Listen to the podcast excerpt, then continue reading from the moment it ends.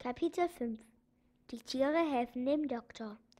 Barbara hatte die Wahrheit gesagt. Der Doktor hatte wirklich keinen Pfennig mehr. So saß er drei Tage lang hungrig da. Die Tiere sahen, dass er nichts zu essen hatte und begannen, ihn zu ernähren. Die Eule Bumba und das Ferkel Nafnaf legten im Hof einen Gemüsegarten an. Das Ferkel grub mit seinem Rüssel die Beete und Bumba setzte Kartoffeln. Eine Kuh bewirtete den Doktor jeden Morgen und jeden Abend mit Milch. Eine Henne brachte ihm die Eier. Alle begannen für den Doktor zu sorgen. Der Hund Awuff fegte die Fußböden, Tanja und Vanya gingen zusammen mit dem Äffchen Titschi zum Brunnen und holten Wasser. Der Doktor war sehr zufrieden.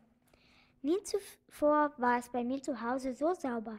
Ich danke euch, liebe Kinder und liebe Tiere, für euren Fleiß. Die Kinder freuten sich und lachten. Die Tiere aber antworteten einstimmig Karabuki, Marabuki, Bu. In der Tiersprache bedeutet das, wie sollen wir anders? Du bist doch unser bester Freund.